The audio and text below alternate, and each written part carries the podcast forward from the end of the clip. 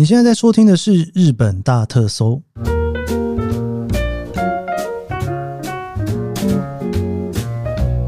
欢迎收听日本大特搜，我是 Keith 研究生。今天是二零二三年令和五年的十一月六号，星期一哦。今天呐、啊，这个应该不是说今天了、啊，最近日本的天气应该算是有点回温哦。在十月的时候，十月的那时候，我坐飞机嘛，哈，就我跑一趟 JGC 出去的时候，那个时候呢，富士山上面你大概可以看到有蛮多的白雪。不过这几天哦，大概从上个礼拜，应该礼拜三、礼拜四开始吧，十一月初的时候，你会发现那个 富士山上面的那个雪都已经开始慢慢融化了哈。所以这今年的枫叶啊。大家又开始觉得说，可能又会再晚一点点了哈。枫叶这件事情呢，其实应该是每一年大概到了十一月左右，大家应该来日本非常重要的一个季节。日本其实很好玩啦，这个夏天、冬天、春天、秋天，反正每个季节都可以来玩。秋天这个季节的枫叶，我相信有些如果要去东北的，应该已经追完了。那我在前几个礼拜呢，有跟大家聊了东京的银杏哦。东京当然也有枫叶，不过对我来讲，我觉得来东京的话，可能银杏会是你比较主要的重点。因为你如果要来东京近郊看枫叶的话，可能你会去河口湖啦，哈，或者是奥多摩。我自己非常喜欢奥多摩那个地方哦。那也有人会去高尾山。但是如果你要讲枫叶的话，我相信应该蛮多人会选择到京都去啊。我今天没有聊这个了哈。那我为什么要提一下这件事情呢？首先呢，你如果一直有在看我 IG 的话，你应该知道。我其实前一阵子闭关了蛮长的一阵子哦，在处理我的书。那这个书呢，总算是我的初稿已经交出去了。哇，真的是非常的不知道怎么讲这个书的事情。我应该会慢慢的跟大家聊，因为以现在的我自己看 schedule 来讲，可能应该会在明年初、明年第一季的时候，我会再跟大家慢慢的分享这本书的事情。不过，因为我在闭关的这几天呢，结束之后，我终于交初稿出去之后，我就开始录音了。今天这一集就是我已经 整个人在一个非常放松的情况之下，在跟大家录音。后，我发现有一个题目我再不做就来不及了，就是京都的枫叶。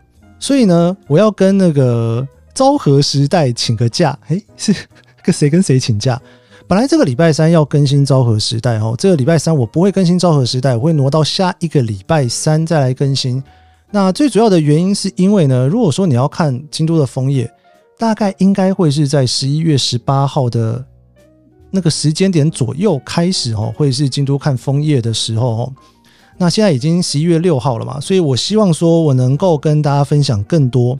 就是呢，如果你要在这个季节来京都看枫叶的话哈，我会给你一些算是我的小建议吧，我自己的一些经验跟心得。那当然还有一些就是今年在京都看枫叶的一些情报。我相信今年京都的枫叶人应该会非常多，因为毕竟疫情已经三年过去了。然后去年的京都呢，我大概在六月的时候去京都。我去年其实来日本之后去了两趟京都，都是还没有旅游开放之前。我真的是人生中第一次看到没有人的清水寺，我超级喜欢。不过我觉得那个应该是这辈子再也不会看到了。去年的。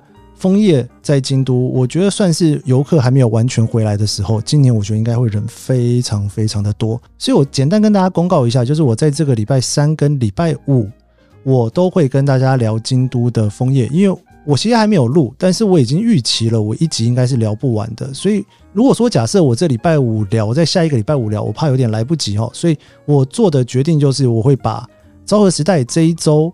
理论上我是隔周更新嘛，这一周应该要更新昭和时代，但是我会移到下周再更新哦。那原因是因为我希望在这一周的礼拜三跟礼拜五，我可以两集好好的跟大家分享一下。如果你今年要去京都看枫叶的话，哦，你应该会需要的一些资讯吧？哦，我觉得应该是这样讲。然后今天哇，这个今天算是我很期待的节目，这算是我上一次去日，不是，这算是我上一次回台湾的时候录的节目。上一次我跟大头聊了音乐之后，真的算是大受好评。我觉得应该是大家听 Podcast 的人对于 J-Pop 应该都还蛮喜欢的哦。所以我这次回去的时候，我就跟他追加了这一档的节目哦。这我要跟他来聊呢，在平成时代前十名的歌手，我觉得这应该算是有一点点小怀旧，但是又很真实，因为现在已经是令和五年了嘛。我每一集一开始都在报。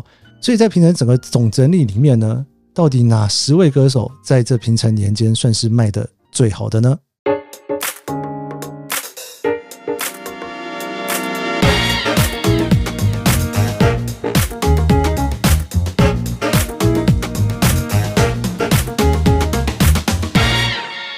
今天我们要继续聊音乐，我们欢迎大头。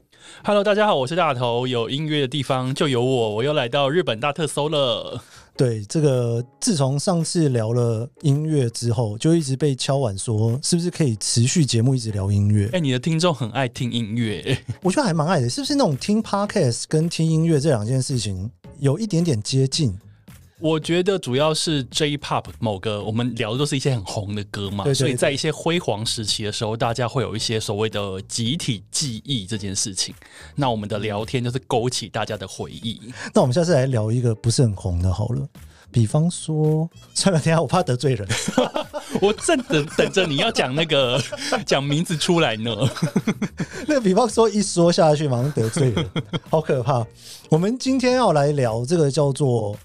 平成年间，对平成年间的前十名，那我应该会分上下集啦，因为前十名一集聊十个，每个人只能分到两分钟，不知道怎么聊这样。但是平成呢、欸，讲到平成这两个字，是不是大家都会浮现什么平成歌姬啦？啊，对，安室奈美惠这种，滨崎步这种，对，就是好像那个年代的那个红，因为其实令和也没几年了，令和今年是五年，对不对？对。哎、是五年吗？是我每一集节目都在报年代，然后来问这个问题。对，因为二零一九年是令和的元年嘛，所以它也是平成的最后一年。那平成呢，是从一九八九年开始的，所以如果现在在听我节目的人，你是一九八九年之后出生的话，那你就是平城的人，应该这样讲。我是昭和老头，昭和，对，你也是。哎哎哎，但是平城歌姬里面，其实很多人也都是昭和人啊。啊，是没错，可是他们是红在平城，红在平城。对，所以其实我们虽然现在是在聊平城的很厉害的歌手。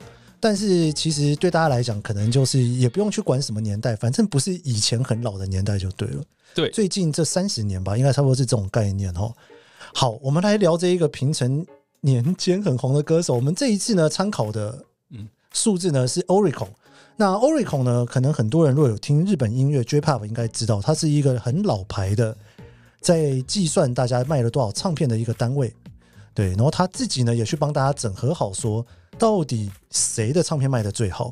所以呢，我们连功课都不用做，直接就可以拿 ranking 出来了。我还是有做功课，你不要这样。欸、我以为随便 Q 你就可以答，你需要做功课的人吗？我还是有一些小东西需要做功课，但基本上那天 Kiss 就说我们来聊这个，我就说好，我们马上开录，闭着眼都能聊这十组非常厉害又畅销的歌手。我最喜欢这种，就是录音的时候大家都不用做功课就可以聊天的。好了，你有做功课？是我没有，是我没有。听众是他没有做功课。我们直接开始第十名。好，第十名呢？宇多田光。宇多田光，哎、欸，宇多田光是一个在我可以那个。好好的听音乐的时候出第一张唱片的，哎、欸，这样讲是什么意思？就是他的第一张唱片一出的时候，我就已经是一个有经济能力可以买唱片的时候了。他的第一张单曲《Automatic》是在一九九八年的年底的时候发行的，相信大家对这首歌应该非常的印象深刻。我记得那个《魔女的条件》，《魔女的条件》是一九九九年的时候，它搭配的主题曲是大家耳熟能详，而且朗朗上口，还被 Netflix 拍成日剧的那一首歌《First Love》。对。欸、魔女的条件在那一个时候应该算是所有人非常疯狂的年代吧。我后来仔细去看一下那个魔女的条件的剧情，等于说我们长大之后再去看那个剧情，想说哇，真是荒腔走板的剧情。你觉得很荒腔走板吗？当年小时候，呃，高中生的我们在看这个师生恋的时候，就觉得啊，龙泽秀明、松岛菜菜子好禁断哦，就是怎么会有长辈要来阻挠那么美的爱情呢？但后来就觉得说，哦，那个编剧叫游川和彦，他写的脚本其实都有一些过于戏剧张力跟有点不太合理的部分。长大之后再回过头看，想说什么？怎么会是这样？哎、你知道，因为那个时候这一个连续剧因为很红嘛，然后它又搭配着宇多田光的《First Love》，就是 Automatic 那一张的，所以你在看的时候，你就会想说，哎、这是谁的 First Love？是龙泽秀明的 First Love，还是你的呢？不是，还是宇多，不是宇多田光，还是松鸟菜菜子的？松岛菜菜子啊，对，就觉得哎、欸，如果今天一个高中生碰到那么漂亮的女老师，好像这种就是 First Love 被拿走，好像又是一件蛮合理的事。对，然后呢，呃，当时呢，他的出道单曲是 Automatic，这个是在九一九九八年年底发行的。然后刚刚 Kiss 说到的那个 First Love，其实是在一九九九年三月的时候他所发行的专辑，然后还有一首同名的单曲，这样子。那在台湾，大家会记得 First Love，其实都是当年有去买这张专辑，因为那张专辑可以说是应该是台湾唱片史上可能最畅销的日文唱片。那当然，在日本也是史上最畅销的专辑，已经没有人可以打败这张专辑了。因为没有人可以打败吗？因为它真的太卖啦！你知道它卖多少张吗？嗯，要不要猜一下？我知道答案，我要猜什么啦？好了，他卖，大家猜一下，我们给大家三秒钟猜。好，他卖了七百六十七万张。哇哦，它是一堵高墙。你说它现在是史上最高吗？呃，日本音乐史上哦，真的啊，最卖的专辑。而且听起来，你看最近那个初恋还改拍成影集嘛？是这个是我记得上次大头有说，就是这算是一张唱片或一个歌手最高的荣耀，就是被改编那首歌，是这样讲吗？对，而且还是被 Netflix 对，所以感觉又再继续卖了几下。有啊，后来又出了一些像什么十五周年版啊，然后又有一些黑胶复刻等等的。其实这张专辑一直就是它的销量其实是一直叠上去的。那为什么说七百六十七万张这个数字是一堵高墙呢？因为它在一九九九年的时候发行，那个时候大家都还会买实体唱片。对，但是现在时间已经来到二零二三年喽。请问大家今年有买过任何一张 CD 吗？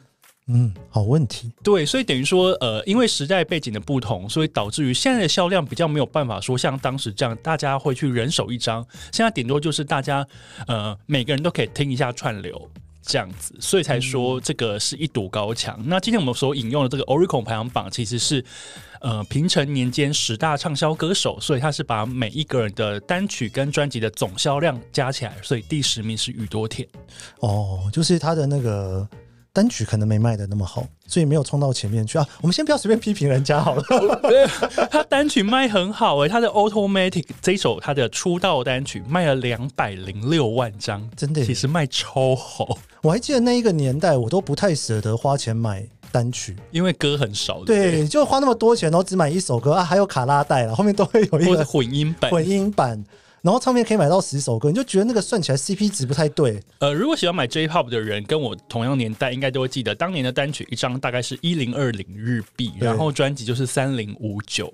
对，而且那而且那个单曲的那个实在是太小张了，常常被弄丢。但是现在它的那个复刻，就是其实大家是会很着迷当年做的那个三寸小单曲，真的假的？嗯，因为现在日本做这种三寸小单曲的厂商已经变非常少了，因为这个 size 的单曲就是一个长条形的，然后 CD 很小片。对对，这个东西现在日本已经非常非常少了。但是呢，因为现在全球吹起怀旧风嘛，所以他们现在还有。今年还有制定一个三寸小单曲日，哇，他们还有复刻一些出来卖。哎、欸，我记得以前那时候买这种唱片的时候。会有一个很困扰，就是我是那种吸入式的 CD，是吸不进三日三那个小单曲。呃，没错没错，对，所以就是有点麻烦。那一吸进去就感觉电脑上面一直转一直转一直转，糟糕，怎么把它拿出来？对，没错没错。好，我们你看，我们已经哎、欸，已经聊了那么久，才聊到宇多田光，赶快第九名，第九名。好，第九名呢是大家非常熟悉的南方之星。对，就是永远搞不清楚南方之星跟桑田佳又是什么关系的南方之星。你每次都要嘴这一句。南方之星呢，它的最畅销单曲呢是在两千年的时候所发行的那首歌《Tsunami 海啸》，对，太红了。跟庾澄庆的《海啸》应该是可以并哦，不能并列，完全是不同首歌。然后南方之星最卖的一张专辑是在九八年的时候发行的，叫做《海之夜》，是他们的一个精选集。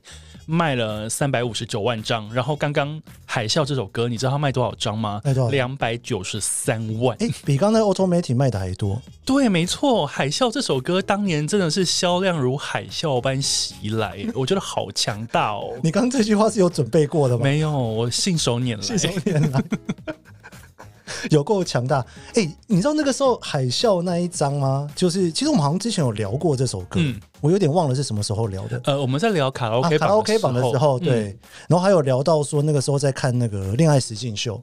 对，没错，未来日记，未来日记，全部都是那个年代非常重要的回忆。因为两千年左右那个时候，就是一个我觉得是 J-Pop 的超级辉煌黄金期，厉害的乐团、厉害的创作者、厉害的歌手，还有所谓的歌姬，都是在那个时候出现。那个时候的日本流行乐坛是百家争鸣，那也是大家可能我们这一辈人最喜欢的呃 J-Pop 的年代。而且你刚刚聊到他的那个海之夜啊。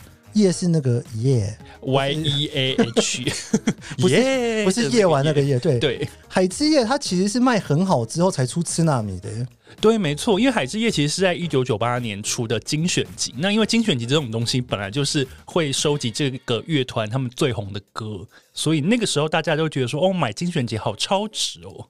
我印象中那一个年代就是一直大家都在出精选集。然后那时候台湾很流行新歌加精选，所以每一张都精选集，就是挂上精选集三个字，好像就要买一下。会有一组乐团就是掀起这个风潮的，我们之前有聊过，但是等一下我们又会再遇到他，所以我们等一下再讲。OK，所以南方之星第九名，这个应该算是蛮厉害的一个成绩了。哦，对，然后他的专辑跟单曲的总销量加起来是三千七百六十一万张，对，比刚刚宇多田光好像也是三千七百。对，三千七百三十四万张。我给大家一个稍微就是讲一下，就是说，因为我们这现在的这份资料呢是在二零一九年的资料，所以我其实有一点点觉得，搞不好最近初恋出来之后，那个宇多田光搞不好多卖了几张，就有机会不小心超过他。哦，对，因为宇多田的那个的那个数字跟南方之星其实只差在二十万张左右。对，虽然都是老唱片，但是因为你知道，三年前跟三年后。这三年之间，就是宇多田光的《First Love》又再次掀起一次，他的黑胶可能多卖一波。对，我们就不细究到底谁是第九名了，因为有点机会这样。嗯，好，然后再来呢是第八名，第八名这首，哎，这个歌手大家也非常耳熟能详，但是呢，讲到他又会叹一口气，他是 ZARD，多大口？超大一口，ZARD。对，哎，ZARD 那个时候就是很热血，我印象中他就是一个非常热血的。感觉，因为是女歌手，然后又是那种怎么讲呢？是不是一个人唱的？是很多人的？不是，啊、不是吗？ZARD 是一人乐团，她的女主唱加她的主脑就是坂井泉水。OK，好的，那我们刚才那一段剪掉。好。哎，Zado 只有一个人吗？为什么我一一直印象中、啊、他是一个人？但是他他还是有一个乐团，那、啊、基本上他的团员。嗯唯一那个团员就是坂井泉水。哦，对，OK，所以我对他的感印象是他是一个团，这件事情是有点小错误的。呃，对，OK OK，那还是剪掉好了。这要重来吗？不用，我们继续。好，第八名呢是 Zado，然后他的单曲加专辑的销量呢是三千七百六十三万张。那 Zado 其实是一个活跃在九零年代非常非常非常受欢迎的一个乐团，一个女歌手。她最有名的那首歌。应该有被收到教科书里面嘛？叫做《Makenai de》别认输，谁的教科书？日本高中生呢？哦，哎、欸，有可能哦。对啊，我觉得有可能哦，因为日本人很爱把一些很厉害励志的歌收进高中教科书里面。因为这首歌是一个到现在你偶尔还会在街头听到的歌，而且只要任何大家需要被振作打气、鼓舞的时候，都一定会把这一首《Makenai de》。对，别认输这首歌播出来，因为它真的太热血、太好听了。那呃，九零年代就是一个 ZARD 最红的年代，单曲很畅销，专辑也很畅销，这样子。那刚刚讲过说，他的单曲最畅销的是那首《别认输》，他卖了一百六十四万张。那他最畅销的专辑也是一张精选集，叫做 ZARD Best，然后轨迹。卖了三百零三万张，哎、欸，怎么大家要称那个销量第一名，最后都会是精选集？因为就是便宜又大碗，当然好啊。应该说，本来不是粉丝的人，看到他出一个精选集之后，可能就会买一张精选集来当入门。对，没错，你讲的很好，就是这样的。所以那个时候，其实就是因为有一组人就是带起这个精选集风潮，还没有轮到他，我等下再讲。好烦。对，然后刚刚讲说 ZARD 会让大家叹叹气的原因，是因为他在二零零七年的时候过世了。嗯，所以呢，大家讲起 ZARD 就会觉得说啊，好可惜哦。而且其实到最近这几年，你有时候还会听到一些蛮有名的歌手在翻唱他的歌。嗯，没错，因为而且日本很爱做那种什么什么平成歌曲排行榜什么的，大家一样都会再回顾到 z a d o 的作品，可见他当时留下的这些作品非常历久弥新，也是非常的经典。应该这样讲啦，如果是那种新朋友，比较年轻的朋友，可能会比较没有听过他，因为你可能，但是你可能还是听过他的歌啊，有可能。对，就是你听过那个歌耳熟能详，然后一直出现，然后你就想说，哎、欸，这个人是谁？然后可是你没有去追究，因为他已经不会上节目了嘛，所以你就会比较难机会。所以如果说这个大家现在听到这边的话，大家也知道我不会放音乐出来，因为不能放，赶快 YouTube 可以去找一下，嗯，搜寻 Z A R D ZARD ZARD 对，最有名的别认输。嗯，好，我们再来我们的下一个第七名啊，第七名就是一个比较近代的歌手了。近代 是什么意思？近代 第七名，我们欢迎阿拉西岚。哦、对，岚呢，在这个销量排行榜里面呢，他们是获得第七名，我觉得他们非常的厉害哦，他们的。单曲加专辑的销量呢，是来到了三千八百四十四万张。最卖的一首单曲就是他们的出道单曲，就叫做《阿拉西》。这首歌是他们的出道单曲，总共卖了九十七万，没有破百万呢、欸，没有破百万。他们应该觉得很隐恨哦，但没有关系，因为他们后来的销量，你看这样整个叠上去之后，还是哎、欸、来到第七名了。然后他们最卖的一张精选集呢，是在二零零九年的时候推出的。你看，又是精选集、哦、，All the Best。我觉得我可以合理怀疑一下，就是因为这一九九九年嘛，然后之后他们就解散了嘛。他们的解散是在呃，好像不能讲解散，你讲停止活动。停止活动在二零二零年的十二月三十一号停止活动。没错，所以我觉得停止活动之前一定有再卖一波，搞不好卖破一百万。嗯，应该会吗？没有，因为他停止活动之前出了一张更大包的精选集。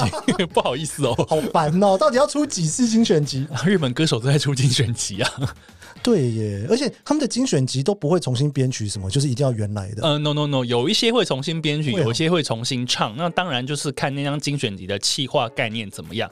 等一下会有精选集重新唱几首歌的，我我好像在下一集会出现。下一集下个礼拜。对，好的。哎，因为你知道阿拉西啊，其实他刚开始出来的时候，应该是说他算是杰尼斯里面。比较后来出来的团体，就大家耳熟能详的团体。对，他在 SMAP 啊、Tokyo，然后跟 KinKi Kids 之后，之后 V6 之后出来出来的。嗯、对，就是那几个大团体，大家耳熟能详的，他应该算是比较晚期的，但是他是唯一上榜的耶。可见他们这一团人，他们是国民天团，真的很红。对啊，到底为什么？他们就非常厉害啊，又会唱歌，又会跳舞，又会主持，又会演戏，然后在各个层面上面，他们都能做到很厉害。我觉得这个是呃，这个团体他们受人爱戴的原因。然后他们也很亲民。前面那几团的人都跑去哪？你是说，你是说你刚喊到那些学长们吗？学长们啊，都还在啊。不是，我就是说那些学长们不会看着说，哎、欸。怎么学弟冲的这么快？然后觉得有一种嗯，怎么会这样子的感觉？可是那些学长们也都是有红过，其实也都说像 Smart 他们也是非常厉害，如日中天过这样。对，然后 KinKi 在最红的时候，就忽然有点开始大家在做别的事情，这样。就是他们会有各自不同的发展。那当然，我觉得跟呃当时这个团体出来是不是有没有顺应这个时代潮流也有关系。哦、所以阿拉西刚好在那个时代出来，就是一个成为。那个时代就是我觉得最厉害的一个偶像团体，然后而且又有实力派，这样子。哇，这阿拉西应该是我所有里面少数应该说比较没有那么熟的一个啊，真的歌手。对啊，我觉得应该说他是不是比我年轻太多了？我要追他有点困难。哎、欸，没有哎、欸，其实差不多。其实二宫和也跟我同届，我 是这样子的，大家都是昭和年代出生的。对耶，其实我们到目前讲的每一个，其实都还是昭和年代出生。你知道为什么吗？为什么？因为呢，这个。平成年间的销量榜，你是要用销量去叠嘛？哦、所以呢，对对对，一定要是出道很资深的歌手，你才有办法去叠起那个销量，在那个 CD 最辉煌的时代。其实，在这一集我那个时候在整理资料的时候，我本来有看到一个总榜。就总榜，我发现我完全聊不了，因为总榜里面最红的全部都在昭和年间。我可能可以哦，你可以吗？好，我们下次来挑战我放空，然后 大头讲昭和的。我最靠小王子呢？好，这个很厉害的阿拉西。我们这一集的最后一个第六名，第六名呢？格雷。哇，哎、欸，格雷我真的是超级爱。他们就是那个超级爱带起精选集风潮的一个乐团啊！因为呢，呃，他们的单曲加专辑的销量是三千八百八十万张，他们最卖的一张专辑就是他们在九七年的冬天发行的《Review Best of Glade》，就是这张精选集呢卖了四百八十七万张。对，我看到这数字，我也觉得超级惊。所以在那个时候，大家突然觉得说：“哦，精选集可以卖成这样哦，那大家都来出。”所以你刚刚我们往回看，哦、它是九七年发的嘛，所以呢，刚刚你看到阿拉西呢是二零零九年，然后 ZARD 的精选集是一九九九，海之夜是一九九八，等于说在那几年间，大家就会觉得说：“哦，好像我们出道也蛮久了，大家都来出一下精选集好了。”对，嗯，就是再捞一次。这句是 Kiss 说的，发现可以那个回收再利用再卖一张唱片的时候，对啦，对于唱片公司来说，基本上是比较省成本的一个部分了。而且其实因为日本他们通常会有一个习惯，尤其在那一个年代，就是你每发一张 album，你就会有一个小巡回。也不算小巡回，或者是大巡回，通常是大巡回了。对，然后现在会有一些是你发了一张唱片之后发一个小巡回，然后小巡回完之后再接一个大巡回，对，就是会有这种演唱会搭着唱片的方式嘛？是。那出这种精选集是不是就可以大大巡回一下？可以。然后呢，他们当年呢，因为红豆还有上红白歌合战，然后另外他们专呃，他们单曲最卖的是《Winter Again》这首歌。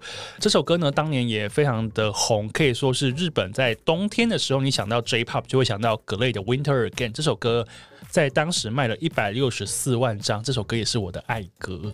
你知道以前那个时候。每次要去唱卡拉 OK，一定就会有人在那边点 GLADE，然后通通唱不上去。那个音很高哎、欸，真的唱不上去。就是，而且你知道，日本的卡拉 OK 现在有已经对大家都非常友善了，就是它会自动帮你调好 key 啊，不是你调，是他调，哦他会配合你吗？不是，就是他会先帮你降到一个你唱起来舒服的 key。OK，所以你知道还会有一些人很机车的就说：“你把它调回原 key 啊。”我们就来听听看大家的爆破啊！对，哎，Gray 那个真的不是一个。就是你可以想象，他现在在这边第六名，但是我们之前在聊卡拉 OK 排行榜的时候，他根本站不上去，因为真的太难唱，太难唱了，大家都会疯掉，而且就算唱得上去，也许会很难听。你就感觉好像大家这边一直叫，一直叫，但不知道在唱什么。对，没错。但是 GLADE 的在当年，他的销量真的是非常的惊人，他百万单曲跟百万专辑都非常的多，然后他掀起了这个精选集的风潮，所以他可以说是一个很指标性的一个乐团，来到了第六名。而且我刚我在跟。大同，我们在聊的时候，忽然发现一件事情呢。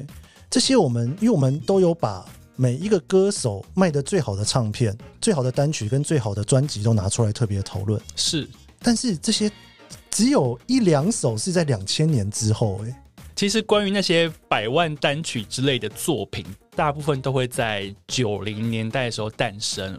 一样，就是因为那个时候大家比较愿意掏钱买 CD，啊。那后来真的是慢慢的，你会发现 Oricon 的年终榜可能单曲第一名也不见得会卖到百万。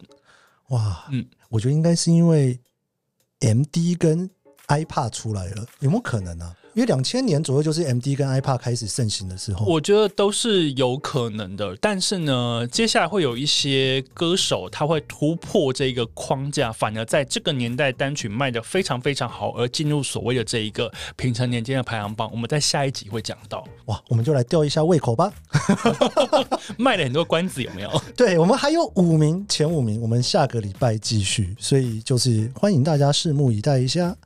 那我们这一集呢，就是这个很久没有聊音乐了，应该有一个多月没有聊音乐了哦。哦，真的，我有那么久没遇到大家，是不是？对你，呃，我很久没遇到你了，是这样吗？